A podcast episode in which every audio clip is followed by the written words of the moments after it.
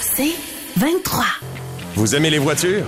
Vous êtes intéressé par l'industrie automobile, la transition électrique? Vous voulez être au courant des nouvelles tendances sur le marché? Voici Ça tient la route avec Benoît Charrette et Alain McKenna. Et oui, on est au mois d'octobre, même si ça a l'air du mois de juillet cette semaine. C'est l'Halloween, pareil. C'est c'est l'Halloween qui s'en vient. Ouais. Euh, on n'est pas déguisé en studio, alors on vous le dit tout de suite. C'est vrai. Euh, ben quoi qu'Alain, avec ton Ah, arrête. de chasse? Je suis à la mode. Je suis à la mode. Je suis de saison, je devrais dire, mais c'est vrai que la saison n'est pas de saison C'est elle-même. vrai, t'es la couleur des feuilles. Euh, donc, cette semaine, Alain, on va parler de quoi dans ton essai routier? Hey, J'ai une superbe Cadillac CT5V que j'arrête pas d'appeler CTS-V, mais c'est clairement mon erreur. Mais c'est- c'est la berline. c'est Parce qui- que c'était le nom avant. Ben voilà. Alors, en version V, donc euh, version V pour sport, comme on dit. Oui et non, le Blackwing. Faut pas mélanger. affaire, deux fois le qui prix, exact. Oui, deux non, fois le prix et deux fois la dessous, puissance. Exactement. Ah oui, mais quand même, t'as 360 chevaux, là, ça, Oui. ça se déplace. Ah oui, assez absolument. Mais c'est plus près de l'esprit de la marque, disons- disons-le comme ça. Bon, ben on va Mhm. revenir là-dessus tantôt. Tiens, moi, pour vous donner une petite idée, j'ai euh, un Lincoln Aviator Grand Touring, qui est la version, en fait, hybride branchable.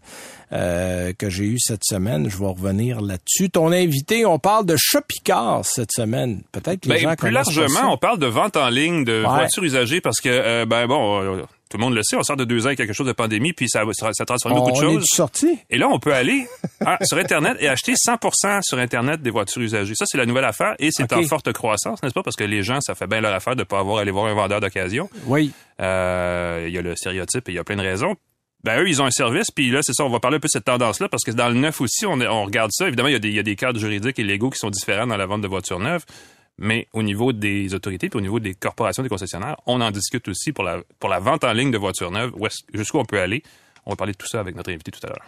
Parfait. Et on va commencer, comme d'habitude, par nos actualités de la semaine. Ah oui. Euh, T'en as une concerne Tesla que je trouve intéressante. Oui, que- c'est une question qui se pose sur les réseaux sociaux ces jours-ci. Est-ce qu'on s'en va vers une Tesla Model 2 à 25 000 Parce qu'on Euh, avait promis une Model 3 à 25 000 rappelle-toi. C'était euh, 25 ou 35 000, je pense, US. Ben, 35 en fait, c'était à 25 000 US et 35 000 Canadiens. Finalement, finalement, elle est rendu plus comme dans le 45-50 000 vu l'équipement qui s'embarque, parce que la version de base, on ne l'a pas vraiment vu longtemps. Euh, ben, Si moi, j'en ai jamais vu une. Là. Je sais pas Euh, si toi, t'en as vu une, mais moi, je l'ai vu annoncé sur Internet. Mais J'ai jamais vu ça. Exactement. Ouais. Et là, dans ce cas-ci, c'est un peu la même chose, en fait, mais euh, ce qu'on sait, c'est que Tesla est en train là, de mettre au point une nouvelle plateforme pour ses futurs véhicules électriques et qui pourrait, c'est ça l'intérêt, c'est qu'elle pourrait couper de moitié les coûts d'assemblage des véhicules en question. Euh, ça suffit évidemment là, à relancer le rumeur de cette fameuse Model 2, une version meilleur marché de la Model 3 qui coûterait à l'acheteur 25 000 américains, détail quand même non négligeable ces jours-ci. Euh, c'est un là, qui a été repris par des analystes financiers ces derniers jours qui suivent de plus près les opérations de Tesla. Évidemment, leur analyse est que si Tesla arrive à réduire substantiellement le coût de production de ses véhicules, ce serait très apprécié d'à peu près tous les consommateurs qu'une bonne partie de cette réduction-là aille sur le prix, ou en tout cas se fasse ressentir dans le prix de vente des véhicules de Tesla. Ce serait certainement le meilleur moyen de relancer les ventes euh, du groupe partout dans le monde. Là, le constructeur a, ces derniers mois, été victime pour la première fois de son histoire d'une baisse de l'intérêt des consommateurs en son endroit. Il faudrait qu'il y ait plus de marques qui offrent plus Ouais, de ben là, c'est ça. Là, que ce faut marché s'est- regarder, tu sais, un un GM qui va annoncer, ben, en fait, qui annonce en ce moment un Equinox Très à 35 000 agressif, exactement. canadiens, 30 000 US, Mm-hmm. euh, et on promet d'avoir un Blazer à peu près des mêmes prix. Ford parle d'arriver avec des modèles dans ces prix-là. Euh, Hyundai et euh, Kia aussi. Fait que là, à un moment donné, si tu veux garder l'avance que tu as, puis tu t'appelles Tesla, euh, il faut que tu réagisses. Puis ça, c'est probablement une façon de faire. Cela dit, rien ne dit qu'une Model 2 verrait effectivement le jour. Là. En fait, si on suit Elon Musk, le PDG de Tesla, euh, il a affirmé, et à quelques fois, depuis, en fait, au moins deux fois depuis le début de l'année, qu'il n'y aurait pas de Model 2 à 25 000 Le seul hic avec Musk, c'est qu'il a tendance des fois à dire une chose puis à dire le contraire quelques semaines après. Euh, et surtout, si Tesla arrive à produire une voiture électrique de bonne autonomie qui coûterait vraiment moins que 35 000 canadiens, là, si on convertit la, la- la devise, ben, ce serait un très dur coup pour la concurrence, qu'on se, on se comprend, parce que, comme tu le dis, plein de fabricants promettent plein de choses, elles s'en viennent, ne sont pas encore arrivées, donc il y a du jeu, il y a encore de la place là, pour euh, que Tesla continue d'avoir cette espèce de catalogue plus large que d'autres fabricants ont de la misère à, à- à imiter, à reproduire. Cela dit, et ça, c'est encore aussi intéressant. Tesla pourrait aussi utiliser cette plateforme-là là, en, en question pour complètement autre chose que l'éventuel modèle 2. Euh, il y a d'autres gens qui euh, suivent Tesla de près qui pensent que, en fait, qui rappellent que Musk a déjà affirmé qu'il espérait mettre sur la route, quelque part en 2024, un parc de taxis autonomes, des robots Oui. Euh, pour ça, évidemment, Tesla aurait juste à produire des véhicules moins sophistiqués que ceux vendus aux particuliers, qui coûteraient aussi moins cher à assembler. On aurait, euh, pour ainsi dire, tout, euh, toute la technique, tout, tout le tous les composants pour le faire. Ben, il faudrait aussi, évidemment, que Tesla améliore un peu sa conduite autonome, le fameux autopilote, car une bonne partie du public, on le sait, n'a toujours pas confiance dans la technologie des voitures autonomes. Embarquer dans un taxi autonome demande un degré de confiance assez élevé, et même si les statistiques donnent l'avantage aux voitures autonomes en matière de sécurité routière, ben, elles sont pas sûres à 100 euh, mais quand même, si des, euh, robots taxis ne circulent, ben, circulent en ville à, disons, à moins de 40 km heure, euh, je pense que ce serait aussi assez tentant pour bien des gens qui vivent en ville et qui ont confiance de ce que produit Elon Musk et Tesla. Et probablement que ça aurait un minimum de succès, peu importe où ça voit le jour. Encore faut-il que ça voit le jour pour vrai. Voilà. Et euh, station de recharge pour camions lourds, ça c'est nouveau aussi. Il n'y en avait pas au Québec de ça. Il n'y en avait pas et ça commence. Euh, Hydro-Québec a inauguré mardi sa première station de recharge conçue exprès pour les camions lourds. Et je parle de camions, là, des camions remorques. Euh, son objectif est d'en avoir entre 15 et 20 un peu partout dans la province d'ici 2024. Le calcul est le suivant. On le sait, au Québec, le transport, c'est le truc le plus polluant en termes d'émissions de gaz à effet de serre. On dit que 44% des émissions de GES au Québec viennent du transport. Euh, la plus grosse partie de ces émissions-là, là, le chiffre exact, euh, je, l'ai mal calculé, euh, je disais deux tiers, mais c'est pas ça, a un peu moins que ça. Mais bref, le transport lourd est le principal composant du transport au Québec qui est le plus polluant. et du lot, ben, les camions de livraison qui passent leur journée à se déplacer en ville comptent pour 60% des émissions polluantes des camions lourds. Donc, on revient là, en longue histoire courte, les camions lourds en milieu, urbain, en milieu urbain sont la principale source d'émissions du secteur du transport, malgré le fait qu'ils ne s'éloignent en moyenne pas de leur point de départ de plus de 160 km. Donc, c'est pas un très grand rayon d'action, mais c'est beaucoup d'émissions polluantes. Donc, c'est une cible assez intéressante pour réduire les émissions du secteur du transport. Et ça tombe assez bien, étant donné que euh, c'est aussi le premier camion que les constructeurs prévoient électrifier. Ça commence là, ces jours-ci. Euh, et la plupart ont une, autonomie de, 250 à 300 km par charge. Et c'est suffisant, ça, pour faire le, le boulot pendant une bonne journée et se charger la nuit. Là, on parle de quoi? De 15 stations qui vont être installées par circuit électrique. Là, voilà. Le problème avec tout ça, c'est qu'il manque d'infrastructure. On le sait, on le dit tout le temps, spécifique pour les camions.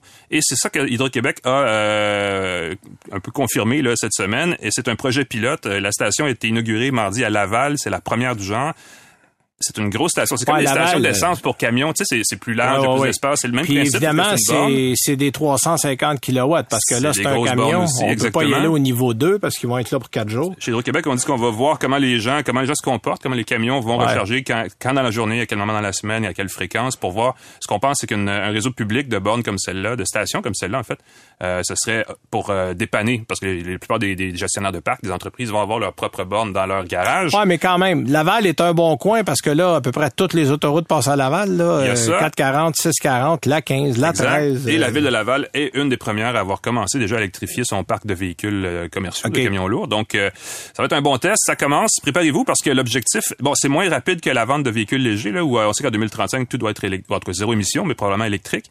Dans le cas des camions et du transport lourd, c'est 2040 la cible pour euh, la fin du thermique. Mais, quand ça s'en vient. Faut, faut y penser parce qu'il y a absolument rien de fait là-dedans. oui, les camions électriques, c'est, c'est, étonnamment silencieux, c'est, particulier. Oui, absolument. OK. Euh, grosse nouvelle de mon côté. Moi, je vais en faire deux, puis les deux sont chez Toyota. C'est un hasard. Euh, Toyota a décidé qu'on allait repenser son plan de véhicule électrique. Imagine cette semaine. ben, en fait, encore, c'est Écoute, c'est un aveu d'échec de Toyota, ce qui est plutôt ah, rare d'un constructeur automobile. On a annoncé cette semaine et ça vient de quatre personnes qui sont au sein de Toyota qui ont voulu rester anonymes. On comprendra pourquoi. Ah euh, mais euh, ces personnes-là ont dit que euh, on croyait dans la stratégie euh, initial que les véhicules électriques allaient être là dans une décennie, puis même peut-être un peu plus. Un pas en avant, deux pas en arrière, c'est ça? Ben, en fait, c'était un pas en avant par année. Tu sais. Ouais, c'est ça, un petit pas. Et là, on se rend compte que euh, on va investir 1200 milliards de dollars d'ici 2030, que tous les constructeurs sont massivement allés du côté des véhicules électriques et on était littéralement en train de manquer le bateau chez Toyota. Écoute, il y a un seul modèle de lancer, puis en fait, il est même pas lancé. Il y a un rappel avant même qu'il arrive sur le marché. Ça vous donne une idée un peu du, mauvais, du, premier faux pas de Toyota. Et là, on a dit qu'on allait investir 38 milliards de dollars que sur les 30 projets qui sont déjà en marche pour des véhicules électriques, plusieurs vont être arrêtés on va repenser à une nouvelle plateforme électrique qui va peut-être être un dérivé de la ETNGA qu'on connaît en ce moment ou qui va être d'autres choses. Il y a probablement des modèles qu'on avait annoncés qui arriveront jamais. Alors, on, on s'est donné jusqu'en décembre pour présenter un nouveau plan de match Et là, Toyota euh, veut même emprunter certaines idées de Tesla, euh, comme la mise en marché, comme le Gigapress, là, le, le, fameux, euh, l'espèce de presse gigantesque qu'on a qui accélère le travail au niveau de la fabrication des véhicules.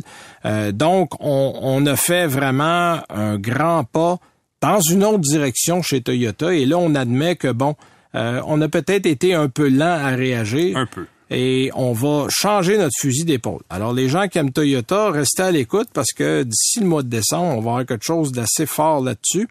Et l'autre nouvelle de Toyota, c'est qu'on a commencé à remplacer les fameux câbles défectueux sur les RAV4 hybrides ah et les Prime et là, on va ouvrir une enquête. Donc, euh, tout ça, ça veut dire quoi? Ben, ça veut dire que si vous êtes quelqu'un qui est propriétaire d'un RAV4 hybride 2019-2021, qui ont les trois années qui ont connu les problèmes, si vous, puis là, il y a une condition. Si votre voyant, euh, le témoin d'avertissement est allumé au tableau de bord, ça veut dire que vous êtes un client admissible pour être euh, pour avoir le travail gratuitement. Mm-hmm. Si votre voyant au tableau de bord n'est pas allumé, il y a deux solutions. Vous attendez un peu qu'il allume, ouais. puis là, vous allez devenir.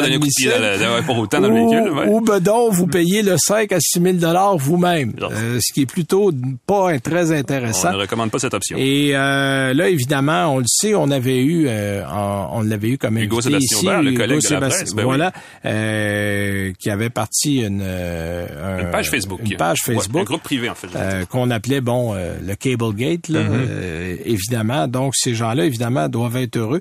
L'autre affaire, c'est que là, on va tenter maintenant, du côté des groupes de pression de consommateurs, de faire admettre à Toyota qu'on devrait inclure les fameux câbles dans la garantie de la batterie et non les garanties Ah, oui. générales du véhicule. Parce que la garantie générale du véhicule, c'est 3 ans, 60 000 kilomètres, alors que la garantie électrique ou de la batterie, c'est 8 ans ou 160 000 kilomètres. Si on ça avait été comme ça au départ, euh, on aurait de toute façon remplacé ces câbles-là parce qu'ils auraient été sous garantie. Donc, on va tenter de changer ça. Et pour ceux qui s'inquiètent, et là, c'est les paroles de Toyota que je veux vous transmettre, ce ne sont pas les miennes, mais les autres modèles hybrides, la Sienna, la Corolla, euh, la Corolla Cross, euh, le Highlander, bon, je, je, je, et j'en oublie probablement, les gens se disent, ouais, mais ils vont tous avoir le même problème. Ce qu'on dit du côté de Toyota, c'est que dans les autres modèles, les câbles sont mieux isolés et que ce problème-là devrait pas arriver. Bon, euh, là, j'ai pas été vérifié en dessous de chacun des véhicules concernés pour voir si la corrosion s'est attaquée à ça. Mais pour le moment, il n'y a pas de problème avec les câbles dans les autres modèles que le RAV4. Alors, il s'agira de vérifier. Pas de prévention. Pas exactement. Donc, on va à la pause et on revient avec notre invité. Euh, Félix Morissette. Félix Morissette, voilà, de Chopicard dans quelques minutes. Vous écoutez Ça tient la route avec Benoît Charrette et Alain McKenna. On en a parlé depuis longtemps, les ventes de véhicules d'occasion euh, grimpent et grimpent. D'ailleurs, au Québec et même au Canada en général, il y a à peu près deux véhicules d'occasion qui se vendent pour un véhicule neuf. Et il y a un service qui existe qui s'appelle Shopicar, en fait, qui est un service de magasinage en ligne de véhicules d'occasion. Et pour en parler avec nous, on a son chef des opérations, Monsieur Félix Morissette. Bonjour, Félix. Bonjour, monsieur. Alors, merci l'invitation. Ben, merci d'être là. euh, D'abord, pour que les pour les gens qui ne connaissent pas euh, l'outil Shopicar, qu'est-ce que c'est exactement? Écoute, Shopicar, on est sur la mission de digitaliser tout le processus d'achat et de vente d'automobiles en ligne au Québec. Euh, c'est quelque chose qui se fait beaucoup ailleurs, qu'on pense aux États-Unis, en Europe. En Euh, Europe, dans- euh, en Europe, ça fait longtemps là, que qu'ils roulent là-dessus, effectivement. Ben oui, écoute, il y, a- il y a Kazoo, il y a Carnex, qui sont des gros commanditaires aussi de la F1, par exemple. Euh, fait que oui, c'est- c'est c'est- c'est quelque chose qui se fait partout à travers le monde, puis je vous dirais même dans les autres provinces. Puis là, nous, on amène ce phénomène-là au Québec avec nos outils de digi- digitalisation de- du processus d'achat puis de vente de l'automobile en ligne. Ouais, c'est ça. Dig- Digitalisation, ça veut dire qu'on peut aller sur votre site web, trouver des véhicules. Je, je présume que ce sont, ce sont des véhicules usagés et tout faire, faire toute la transaction jusqu'au bout en ligne, c'est ça? Exactement. Dans le fond, quand on parle de vente en ligne, faut tout le temps différencier l'usager du neuf. Ouais, le ben neuf, oui. on sait que Tesla, ils ont été les pionniers avec la vente en ligne, puis que là, Ford, avec leur véhicule électrique, ils embarquent là-dessus. Mais Mhm. nous, on est vraiment dans l'usager. Fait que dans l'usager sur le site, on a plus de, plus de 700 autos en inventaire. Euh, quand vous allez sur notre site, shopiter.com, vous allez voir que il y a des autos qui nous appartiennent, puis il y a des autos également qui appartiennent à des concessionnaires qui, eux, ont été qualifiés, fait que donc ils doivent avoir des bonnes pratiques, puis aussi on qualifie leur inventaire. Donc, il n'y a pas de bazou qui peut se ramasser sur ce là C'est on a des critères très stricts pour pouvoir. Puis ces, ces critères-là, vous les appliquez comment? Euh, Parce que bon, les concessionnaires ont des véhicules qu'on dit certifiés. Euh, il y a les membres de l'AMVOG, l'Association des marchands de véhicules d'occasion du Québec. Euh, donc, les membres de cette association-là ont un certain nombre de critères on à leur respecter. sauce secrète, ouais. On leur sauce secrète, mais vous, vous, vous faites comment pour savoir que le véhicule sur votre site est un véhicule recommandable? Ben écoutez, je vais vous. Euh, on a quatre critères qui sont quand même très faciles à comprendre. Le premier, c'est qu'il faut qu'il y ait moins de 10 ans. OK. Le deuxième, c'est qu'il faut qu'il y ait moins de 140 000 km. Le troisième, c'est que s'il a, eu, il a été accidenté, il faut que ce soit déclaré. Dans le fond, il faut avoir le Carfax qui est disponible sur le site. Mhm. Puis après ça, on a un module d'inspection en ligne. Donc, le, le concessionnaire doit remplir ce module d'inspection-là pour qu'on voit s'il y a des travaux à faire, s'il y a des travaux qui ont été faits sur le véhicule euh, pendant l'achat. OK, donc chez Shopicard, avant de mettre le véhicule sur le site, tous ces critères-là ont été remplis. Exactement. OK. Ce qui rend ça vraiment intéressant. Puis ça, veut dire que les gens peuvent acheter sans jamais avoir vu leur véhicule en personne à ce moment-là? Oui, e- exactement. Puis on, on s'entend, c'est un des, des objections que les gens ont beaucoup. Tu sais, on, dans l'industrie, on appelle ça kick the tires. Ben oui, c'est un classique. Ah, Ouais, oui. un petit coup sur les pneus. Mais nous, ce qu'on leur dit, c'est, regardez, quand vous allez chez un concessionnaire euh, traditionnel, OK, euh, vous avez un essai de routier qui va durer entre quoi, 14, 15, 16, 17 minutes. Bon, mettons que si t'as le 20 vendeur. minutes, euh, t'es chanceux. Mhm. C'est ça. Fait que vous revenez, on a-tu vraiment testé le véhicule? Tandis que nous, on leur dit, regardez, nous, on a une garantie 7 jours. Remboursement, on, on pose pas de questions. Fait que ce qu'on dit, c'est, regardez, allez-y, allez faire l'épicerie avec le véhicule, allez au centre de ski avec le véhicule, allez porter les enfants au hockey avec le véhicule. Vous pouvez faire toutes vos... vos Ah ouais, vous pouvez vivre avec une semaine avant de prendre une décision. Exactement. OK. Fait qu'on dit qu'on a la... C'est la meilleure façon qu'on a pour pallier à cette objection-là. C'est c'est intéressant. Et durant cette semaine-là, ben, je me fais l'avocat du diable. Il m'arrive un pépin pendant ma semaine. Je ne sais pas. Moi, j'ai un accrochage dans le stationnement du centre commercial chez nous. Y a-tu, est-ce que la personne est couverte pendant cette semaine-là ou c'est, Écoutez, vous comprendrez que dans le fond, quand que le véhicule est livré à notre client, ouais. la transaction, elle est complétée. Fait qu'on Ah a oui, demandé, ok. exigé une, on a exigé une preuve d'assurance. Puis, euh, fait que ça serait, dans, dans votre cas ici en espèce, ça serait vraiment l'assurance du, du OK. Donc, une fois qu'il est arrivé dans votre cours, il est à vous. Exactement. On a une semaine si on veut le remettre parce que pour toutes sortes de raisons, c'est pas exactement ce qu'on s'attendait à avoir, mais s'il arrive un pépin, c'est dans votre cours parce qu'officiellement, il est vendu. Exactement. OK. Et avec les critères qu'on a, les quatre critères qu'on a parlé tantôt, là, ça arrive pratiquement jamais que les, les gens nous ramènent un véhicule. Mais mais c'est quand même rassurant de savoir qu'on a une semaine pour un passer à notre affaire. Là. Ben oui. Euh, parce que moi, souvent, je le dis aux gens, là, parce que les gens m'ont dit Hey, finalement, euh, mon gardien et mon, mon, mon jeune est gardien au hockey. Puis euh, sa poche rentrera pas dans le véhicule. J'ai dit ouais, mais c'est parce que la poche, faut l'amener chez le concessionnaire quand on va magasiner. ah, mais c'est gênant d'amener une poche. Ben j'ai dit non, c'est pas gênant. si vous allez au hockey deux fois par semaine, puis votre poche de hockey rentre pas dans l'auto, euh, c'est un peu embêtant. Là. Ouais. Ben, ça Alors, commence à être euh, un vrai problème. ben c'est ça. Donc vous, le fait que les gens ne voient pas l'auto, ça pose pas de problème. Vous avez remplacé ça par la semaine d'essai, appelons-la comme ça. là. Vous avez tout compris. Exact. Bon, puis Shopicard a été développé quand? Et on est où en ce moment? Et on vise à aller où exactement? OK. La plateforme, là, elle a commencé à être développée en 2020. OK. OK, pour la, la vente en ligne. Présentement, on est en 2022. Euh, on a vendu nos premières autos en 2021. Fait que je vous dirais qu'on est encore dans les balbutiements là, de la vente en ligne. On est beaucoup plus positionné présentement aussi sur l'achat. Parce que quand on a, il y a eu la pénurie de- de- d'inventaire, on a pivoté puis on a mis 100% de notre marketing sur l'achat de véhicules en ligne. OK. Fait que présentement, là, on est ceux qui achètent, on, est, on, achète, on achète extrêmement beaucoup de véhicules euh, directement en ligne. On a un processus qui est automatisé, qui vous sort un prix en cinq minutes. On est, on, on a tout digitalisé ça. Fait que on, on vend beaucoup de véhicules, mais on achète encore plus de véhicules que ce qu'on vend. Bon, là, la question du siècle. Euh, vous avez des véhicules qui vous appartiennent. Il y a des véhicules qui appartiennent à des concessionnaires. Il y a combien, euh, c'est quoi la proportion qui est à vous, la proportion qui est au concessionnaire, puis vous avez combien de véhicules à vendre en ce moment sur le réseau? Dans le réseau Shopicar, présentement, il y a 700 véhicules Qui, euh, qui sont affichés. Euh, c'est rafraîchi à tous les jours, vous comprendrez. Mhm. Puis, euh, de ces véhicules-là, je vous dirais qu'il y a environ 5% qui appartiennent à Shopicar, 95% des concessionnaires. Ah oui. OK. Si moi, en tant que particulier, je veux vendre ma voiture, est-ce que je peux faire affaire avec vous? Oui, exactement. Dans le fond, nous, par exemple, on achète 100% des véhicules. Ah bon? Fait que si jamais vous faites affaire avec Shopicar en ligne, Mhm. c'est vraiment Shopicar qui va signer votre chèque. On dépose un chèque certifié. On peut aussi faire un virement Interact jusqu'à concurrence de 5 000 dans la transaction. Euh, fait que c'est un, un service qui est très, très apprécié. Si vous allez en ligne, regardez nos, euh, nos commentaires, nos reviews. C'est beaucoup, beaucoup par rapport à l'achat en ligne. Ah oui, donc je peux aller vendre mon véhicule chez vous directement, puis ça, ça, ça sauve le tracas d'avoir à vendre un particulier directement aussi. Là. Exactement, exactement. Là, j'imagine que pour vendre mon véhicule, je dois répondre aux mêmes quatre critères que vous m'avez parlé tantôt. Écoute, c'est ça, c'est pas vrai.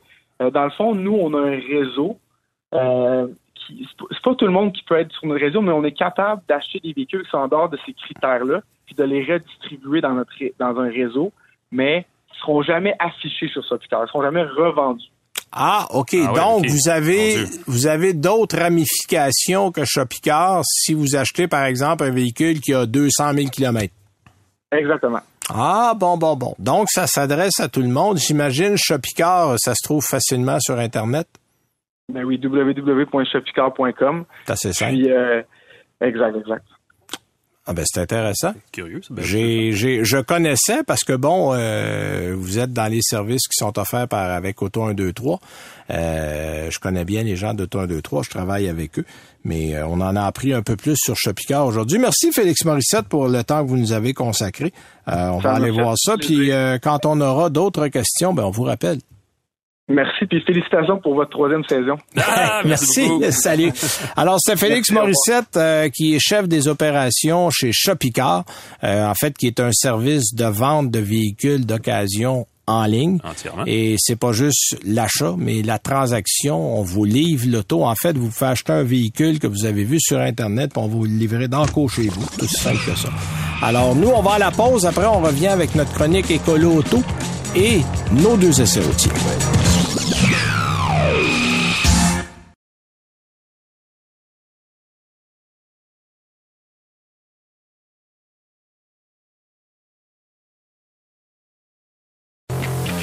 Vous écoutez Ça tient la route avec Benoît Charrette et Alain McKenna. Avant de passer à nos essais routiers, on a notre petite chronique Écolo Auto comme à chaque semaine. Et là, nos amis d'Écolo Auto, cette semaine, ont essayé le modèle Toyota Crown, euh, modèle qu'on avait vu, en fait, qui remplace, je le dis euh, entre guillemets, Mettons quelques là, guillemets là-dessus, exactement. l'Avalon, Ouais. en termes de format, parce que c'est, en fait, c'est une drôle de bébite. Ben, ça ressemble à rien Euh, visuellement, en tout cas, ça, on va se le dire. Ben, ça, ça ressemble à rien, puis c'est un espèce de, moi j'appelle ça un Mais- divan-lit. Ben, ils ont un terme pour ça, là. C'est un, t'as une berline au sur pattes, là. Il y a comme une expression. C'est pas un VUS, c'est pas une voiture. Non, c'est- rien de ça, puis c'est tout ça en même temps. Ouais. C'est un peu plus haut sur pattes. On a mis des espèces de de de de, de- comment j'appelle ça des des des décorations de de d'ailes là. Des ça ornements. l'air des ornements, que ça ait l'air un peu hors route, puis, puis tu te demandes pourquoi. Euh, c'est un modèle hybride, donc c'est un modèle qui est assez économique. Mm-hmm. Euh, en même temps, euh, c'est assez gros. C'est, c'est aussi gros qu'un Avalon. Ça arrive là, les, les, les- là, là, littéralement au moment où on se parle, là, les premiers modèles vont être chez les concessionnaires très bientôt. Et euh, je vais vous inviter à aller voir ça sur Écolo Auto. Moi, je l'ai pas encore conduit. En fait, moi, je l'avais vu dans le plus grand secret l'été dernier avec la prochaine Prius. Ouais. J'ai vu la prochaine Ah. Prius il y a six mois. Euh, ça aussi, vous allez être étonné. J'ai- j'ai- si j'en parle, je me fais tuer. Déjà, les avocats, là, Alors, sont- sont euh, nerveux. oui, oui, je Toyota est déjà sur mon sel. c'est ça. Mais euh, le Crown était là avec et c'est c'est une curieuse de bête. C'est le modèle le plus populaire au Japon depuis depuis des un générations. nom connu à l'extérieur du Canada, Oui, oui. ouais, Puis de c'est en fait, il y a deux générations de Crown, le nouveau et l'ancien. Euh, l'ancien, il y a beaucoup de taxis euh, à Tokyo euh, et dans plusieurs villes du Japon où les taxis, c'est des vieux Toyota Crown qui sont gardés extrêmement propres. Euh, cela dit, ce qu'on peut en dire pour le moment, et je vous vendrai pas toute le punch parce qu'il y a un texte complet d'essai, mais euh, on dit du côté des colotos que le confort est digne d'une voiture de luxe. La tenue de route est surprenante. Faut prendre ça euh, positivement et pas surprenante euh, négativement. les performances d'un moteur hybride max, parce que ça, c'est une nouvelle configuration de moteur hybride qu'on a amené. C'est intéressant. Euh, et la consommation, évidemment, euh, de carburant est bonne parce que c'est un moteur hybride. Mhm. Là où il y a encore des petites choses à faire, il y a un manque de dégagement pour la tête à l'avant. Parce qu'avec la forme Ah, un c'est peu... C'est rare qu'on voit ce genre de euh, Parce que dans un gros véhicule, on s'attend à ce qu'il y ait de l'espace, mais là, il y a une forme un peu fouillant- fuyante pour le toit. Et bon, ça pourrait manquer d'espace pour la tête. Même chose pour l'espace à l'arrière, qui est pas aussi grand que ça en a l'air de l'extérieur. Et là, évidemment, des Toyota Crown, on va en trouver au compte-goutte. Fait que si ça vous intéresse, euh, conseillez de vous y prendre de bonne heure, euh, parce que ce modèle-là risque de pas être en grande diffusion. Ouais. Mais euh, on a lancé d'autres nouveaux modèles sur le marché. euh, qu'on n'a pas de qu'on a de la difficulté à avoir, qu'on pense au RAV4 Prime, euh, le B- BZ4X pour le moment qui, qui, Qui est pas- inexistant, qui est écoute, ben inexistant. Euh, Corolla Cross, on n'en a pas beaucoup parce que moi j'ai pas mal de demandes pour ça et les gens me rappellent à chaque fois puis ils me disent il y a un an, un an et demi d'attente puis pourtant là, c'est pas pas un véhicule électrique là, puis c'est pas un véhicule rare, puis c'est pas un véhicule très cher non plus, Mm-hmm. mais c'est pas simple, même les Highlanders c'est compliqué. Euh, donc Ouais. il faut faut avoir du temps euh, puis il faut s'attendre à avoir 60 000 pièces dans ses poches pour s'acheter un Crown. Alors je vous euh, dirige demain, on mettra l'article sur annuelauto.ca, c'est euh, le Crown. Vous allez sur écoloauto.com si vous voulez voir ça. tout Le Crown qui, on le disait l'autre jour, je pense, la dernière fois qu'une Toyota Crown était vendue au Canada, c'était 1972. Euh, oui, Toyota Crown qui était une version du... qui- oui, c'est ça, c'était un Crown. C'était avec un haillon derrière. Ouais. Euh, mon oncle Robert, euh, Dieu est son âme, qui est décédé aujourd'hui, en avait eu un, effectivement. Euh, pour nous écouter, tiens, avant de faire l'essai, on se fait une petite plug pour euh, notre balado. En numérique, bien sûr. En numérique, vous allez sur le site 985fm.ca dans la section balado. On est là chaque semaine. Euh, on, généralement, jeudi ou vendredi, vous avez l'épisode de la semaine qui est là. On est aussi à la radio le dimanche, euh, 18h sur les ondes du 98.5fm.ca. Vous allez sur annuelauto.ca. On fait une mise à jour avec les balados les plus récents chaque semaine. Ou votre plateforme préférée de Balado. balado, euh, vous vous abonnez, pling pling, on vous donne un petit avertissement quand ça sort, paf, vous êtes averti Voilà. et c'est fait. Alors Alain, dans ton essai routier, t'es chez Cadillac toi cette semaine. Oui, monsieur. Euh, la- et la grande nouveauté du côté des berlines chez Cadillac, berline étant le mot-clé, parce qu'ils font des VUS sans bon sens euh, de nos jours. Mais la grande nouveauté... Ah, donc, il faut encore des berlines. oui, mais c'est un peu ça. Premièrement, grosse nouveauté, ça existe encore. Euh, mais non, la, la- la mise en, en marché de la CTS, tu vois, hein, j'ai j'ai dit tantôt, je fais Oui. toujours la, de la CT5, CT5, oui. V édition Blackwing. Une berline donc extra sportive, vous l'aurez compris, là, qui a droit à un V8 à compresseur de 6,2 litres qu'on connaît bien du côté entre autres de chez Chevrolet avec la Corvette et la Camaro ZL1. Euh, elle est livrée avec une boîte manuelle à 6 rapports, surtout écoute entre 100 et 116 dollars, 116 000 dollars pardon selon le modèle, donc c'est quand même pas une voiture donnée. Mais pour la moitié du prix, il est possible de mettre la main sur une autre version de la CT5 qui n'est pas piquée des verres non plus. Je parle de la CT5 V tout court entre guillemets. Euh, Celle-là est animée par un V6 biturbo de 3 litres qui est jumelé à une boîte automatique à 10 rapports. Elle est deux fois moins chère, elle est deux fois moins puissante, à 360 chevaux que la Blackwing, mais elle fournit quand même une performance plus satisfaisante pour quiconque euh, ne prévoit pas aller sur la piste avec sa Cadillac. On se Ouais, comprend. puis euh, on peut pas exploiter, exploiter 660 chevaux Ça aucun bon sens, nulle part voilà. sur les routes qu'on a au Québec. Je vous le dis tout de suite, à Et moins puis- que vous décidiez d'aller en prison. Non, surtout qu'elle a une, je pense qu'elle a une vitesse maximale de 325 ou 310 km, quelque chose, quelque kilomètre heure. Ça n'a aucun bon sens. Et de toute façon, là, euh, personnellement, je connais aucun acheteur de Cadillac qui aime utiliser une boîte manuelle. Il y a vraiment une, une clientèle Alors, ça, c'est une voiture de collectionneur que les gens vont Exactement. sortir quand il fait beau l'été pour aller prendre une crème glacée le dimanche, puis qu'ils vont laisser dans le garage le reste de la semaine. Alors, présumons assez librement que la CT5V euh, est celle, en fait, entre les deux, là, qui répond vraiment plus au goût des amateurs de la prestigieuse, prestigieuse marque américaine et qui cherche un peu plus de oomph quand même sous le capot. Ouais. Euh, c'est une voiture qui existe, euh, soit dit en passant, en version 2 ou 4 roues motrices. Euh, la version à 2 roues motrices étant à propulsion. Euh, détail important là, pour des raisons de capacité de production limitée. Ça c'est le détail non négligeable, GM ne mettra en vente que 20% du total des exemplaires prévus de cette voiture, de cette édition-là de la 20, CT5. OK, 20 c'est pas beaucoup. Une sur ça. cinq, un cinquième seulement. Ouf, ouais. Euh, évidemment, bon, elle a pas la gueule d'une M chez BMW ou même d'une S, disons une S4 par exemple chez Audi, mais euh, on sait donc déjà que vu cette capacité de production limitée, ce modèle-là va être euh, très rare et peut-être même euh, collectionnable, disons, pour les gens qui aiment les, les voitures sportives américaines par phénomène de rareté. Euh, sur la route, euh, c'est évidemment, euh, on se comprend, là où cette voiture-là brille le plus. Au-delà de la cylindrée, là, c'est peut-être la boîte automatique qui fait toute la différence. D'une douceur incroyable. Elle passe le rapport extrêmement doucement et précisément, extrêmement nerveuse quand il le faut, cela dit. Euh, et quand on opte pour un ou l'autre des deux modes de conduite plus sportive, elle tient généralement toujours le bon rapport à la bonne place, au bon régime pour accélérer, pour prendre des virages de façon rassurante et efficace. La boîte automatique est très bonne dans ce modèle-là. C'est euh, une dix rapport qu'on trouve aussi ailleurs, Ouais. mais qui est comme extrêmement bien calibré, surtout pour Ouais. une, euh, une cylindrée, un 6 cylindres biturbo. Euh, parce que les Non, turbos non, le mariage, embarquent pas le mariage est très bon. C'est une combinaison vraiment intéressante. le mariage est très bon. Euh, et pour ceux qui euh, ne veulent pas avoir à toujours se concentrer sur la route, on peut aussi équiper la, CT la CT5V du système avancé d'aide à la conduite Super Cruise. Oui. Parce que pourquoi pas, n'est-ce pas? Je pense que c'est un peu ça que Et ça qui veut va dire. très bien chez GM. Euh, c'est drôle qui est- parce que je l'ai eu, je l'ai eu dans un pick-up récemment. OK, voilà. Euh, dans le pick-up euh, Denali Ultimate chez GMC, le Sierra Mhm. Denali Ultimate. Et honnêtement, c'est le à part Tesla dans les modèles que j'avais roulé, euh, tu lâches ça mon vieux, puis il y a personne Ouais. qui t'avertit, euh, remets tes mains sur le volant. tout ça, ça, une fois que ça part sur l'autoroute, parce que l'autoroute, bon, dans le trafic dense, oubliez ça, là, il n'y a, pas un système qui est encore adapté à ça. On n'est pas encore assez évolué.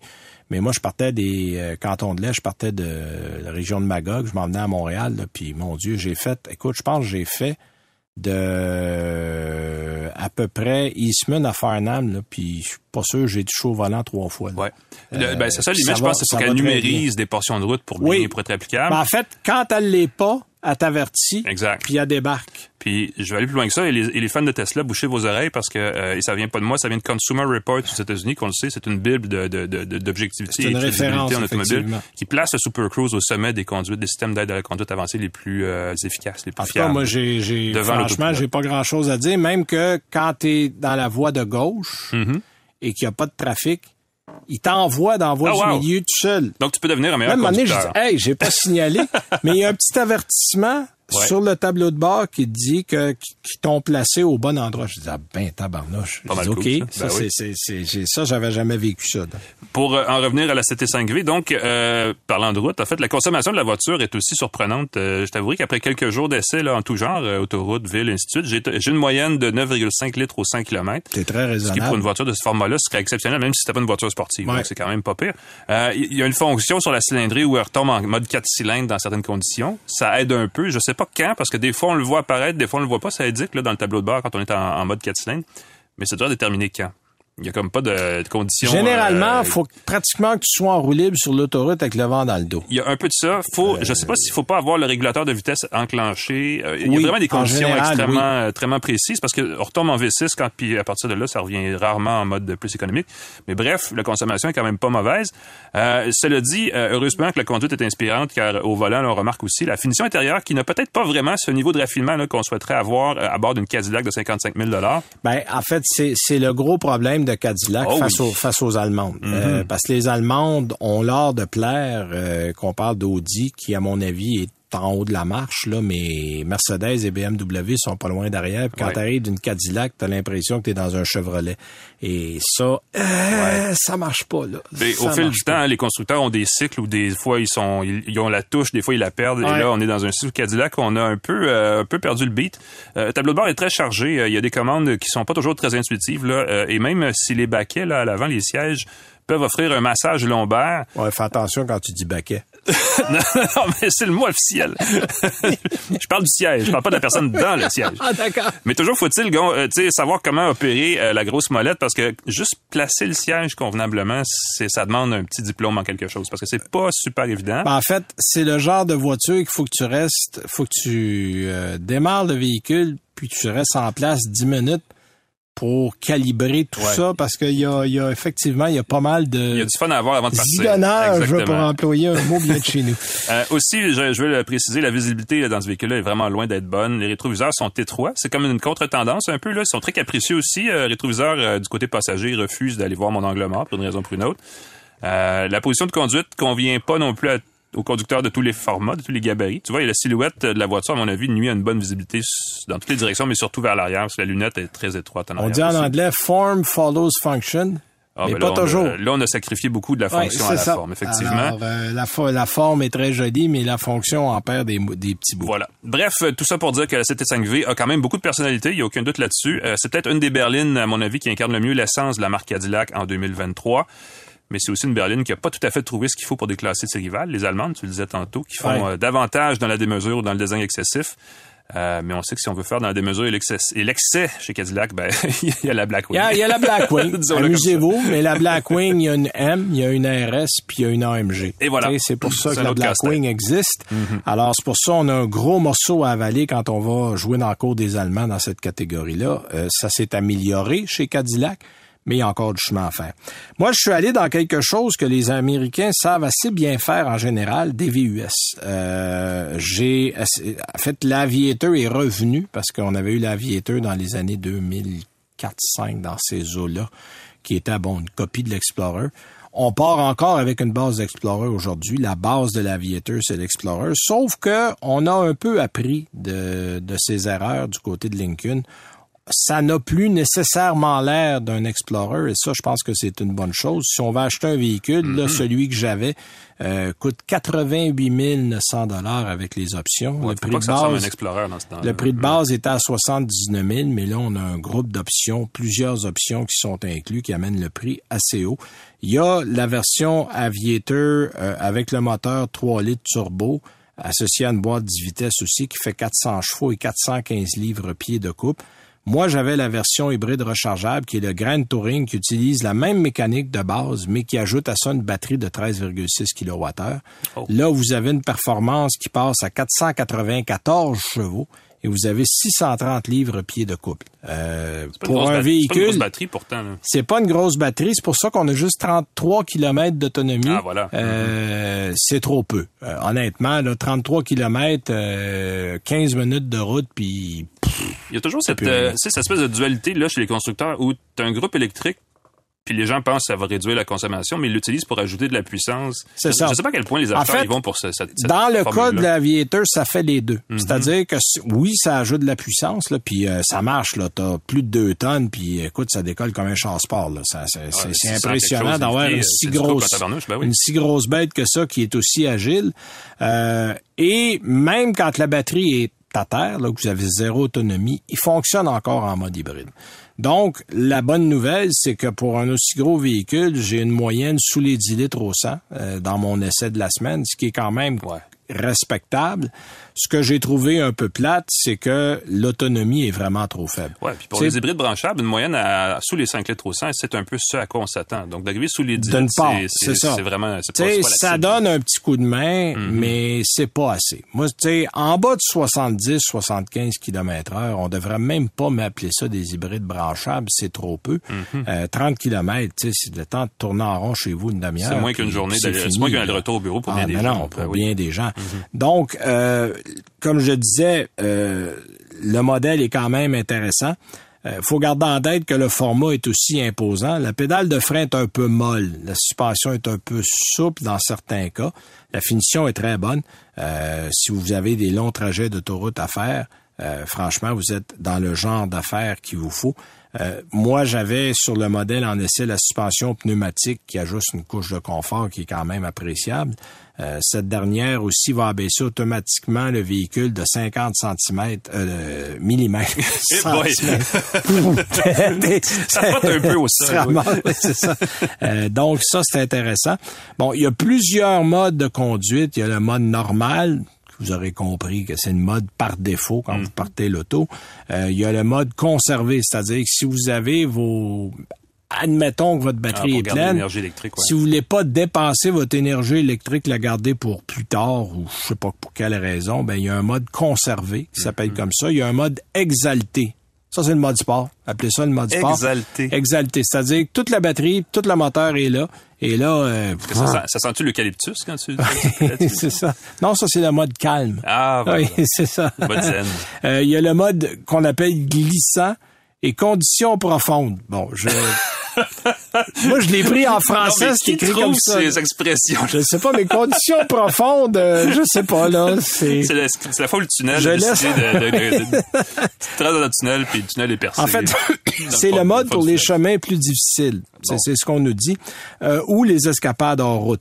Bon, d'amener un véhicule comme ça hors route, ça, ça prend, ça prend beaucoup de courage. Euh, mais cela dit, avec les bons pneus, je suis à peu près convaincu que ça se débrouille assez bien. Au volant, faut prendre une altitude relaxe. C'est comme ça qu'il faut le voir. C'est un Lincoln. Euh, même si vous avez la puissance qu'il faut pour aller vite, c'est pas un véhicule qui apprécie nécessairement de se faire brasser. Euh, vous serez en mesure d'apprécier les sièges qui sont très confortables. Euh, il y a même une fonction de, mo- de mouvement actif. Euh, c'est-à-dire qu'une fonction de massage qui est en option, euh, qui s'ajoute aux 30 façons différentes de placer le siège, de calibrer le siège. Donc, si vous trouvez pas une position de conduite à votre goût là-dedans, c'est parce que vous êtes extrêmement difficile. Euh, les matériaux sont de bonne qualité, cuir, bois, c'est typique des modèles Lincoln. La seule exception, je vous dirais, c'est le bas des portes qui est en plastique qui fait un petit peu Ford Fiesta. Là. Ça, on aurait pu faire un Ouais, petit effort. pas un beau clin d'œil, ça. Euh, les sièges de troisième rangée sont là, mais c'est plus du dépannage. Parce que c'est encore un format qu'on considère intermédiaire.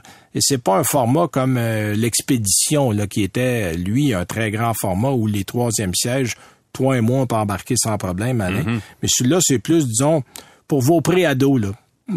Passer ça, là, ça va être un peu compliqué. Euh, évidemment, pour le plaisir de vos oreilles, vous avez en option la chaîne audio Ravel Ultima 3D, puis 28 haut-parleurs dans l'habitacle que j'avais dans le dans le véhicule à l'essai. Ça, ça fait partie des 11 000 piastres d'options. Quand vous voyez s'accumuler des, des, des, des prix, c'est ça fait partie des options qu'il y avait. Euh, les autres caractéristiques de commodité, ça comprend un tapis de recharge pour téléphone sans fil compatible, situé dans la coudoir centrale à l'avant. Euh, il y a beaucoup de rangement, il y a une très grande console, euh, il y a un point d'accès sans fil pour Internet. Euh, ça permet à tous les occupants de rester occupés. Les ça, c'est intéressant. ça beaucoup, oui. Oui, ça, les enfants adorent. Donc, en général, est-ce que c'est un bon véhicule? Oui. Euh, si vous aimez, il y a des gens qui disent ah moi j'achète américain. On en a vu sur la route aller. cette semaine, justement. Euh, ça donc je, ça se vend. La base est bonne, c'est-à-dire que c'est c'est un, un châssis qui a eu ses problèmes, mais qu'on a réglé du côté de chez Ford depuis je dirais un an ou deux. Euh, les Allemands font mieux à plusieurs chapitres.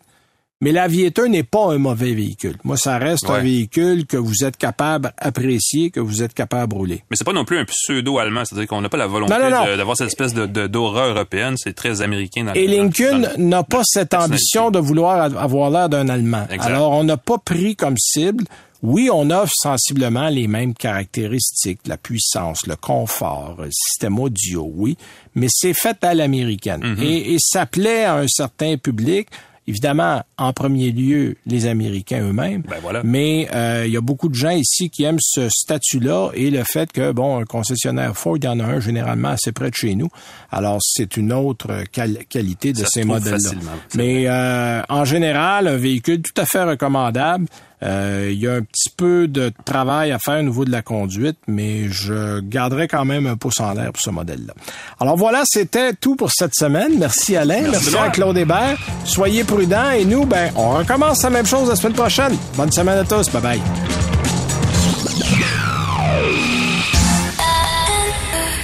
C'est 23.